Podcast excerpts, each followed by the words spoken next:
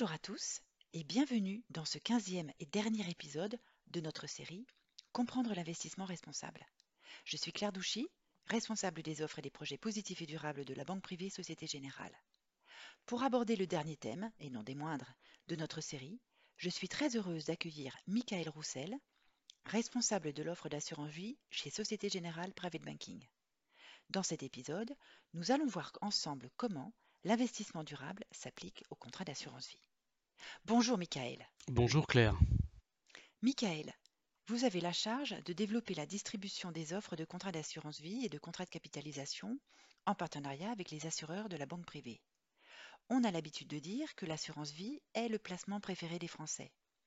Chez Société Générale Private Banking, nous estimons du reste que 61% des actifs de nos clients sont détenus au travers de contrats de capitalisation ou de contrats d'assurance vie. Pouvez-vous nous dire rapidement pourquoi, s'il vous plaît? Oui, Claire, la raison est double. D'abord, pendant les 15 dernières années, où les taux ont fortement baissé pour se stabiliser à des niveaux très réduits, les contrats d'assurance vie permettaient de placer votre épargne sur le fonds en euros sans prendre trop de risques en capital, avec un rendement net d'inflation supérieur à celui d'un livret bancaire. Je dois dire que ceci n'est plus tout à fait valable aujourd'hui. D'autre part, le contrat d'assurance vie offre un cadre fiscal qui peut s'avérer intéressant en cas de succession ou en cas de rachat après 8 ans. Or, les Français ont généralement beaucoup d'appétit pour les supports ayant une fiscalité incitative. Merci Michael. Nous n'allons pas entrer dans le détail du cadre fiscal de l'assurance vie maintenant. Pour en savoir plus sur ce sujet, les auditeurs pourront se renseigner auprès de leur interlocuteur bancaire habituel. Mais abordons notre sujet principal. À quel titre les contrats d'assurance vie sont-ils concernés par l'investissement responsable? D'abord, Claire, je rappellerai que les contrats d'assurance vie sont des enveloppes qui comprennent schématiquement deux grandes catégories de supports.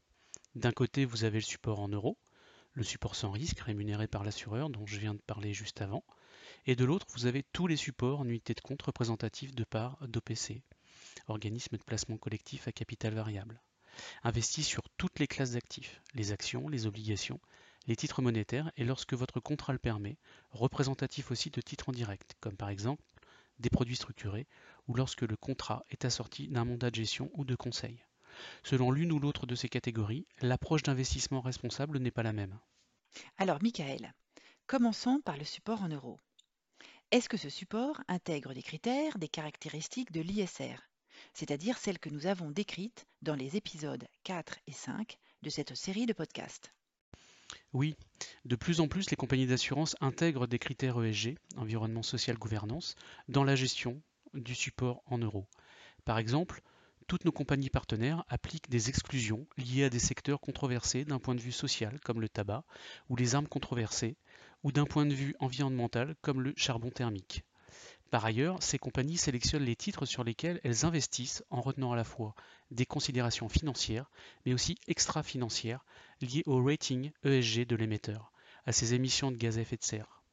Par ailleurs, les assureurs mettent en place de plus en plus souvent des politiques de vote et d'engagement et sont soumis aux réglementations de la finance durable.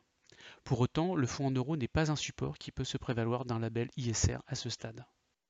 Ah, très bien. Et alors, qu'en est-il des unités de compte?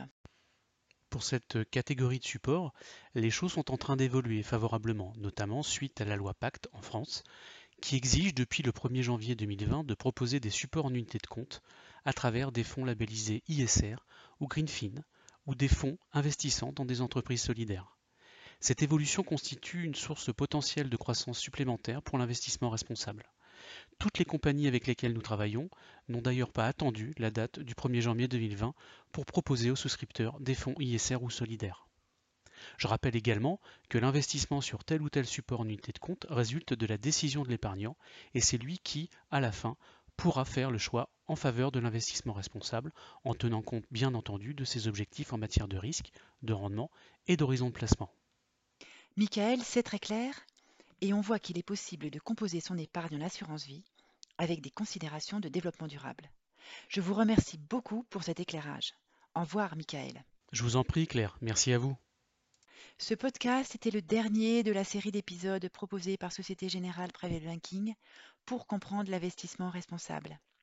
Il est disponible sur les plateformes de streaming Spotify et Apple Podcast via l'émission Private Talk by Société Générale Private Banking et sur notre site internet www.privatebandking.sociétégénérale.com. J'ai été très heureuse de passer tous ces moments avec vous. Au revoir.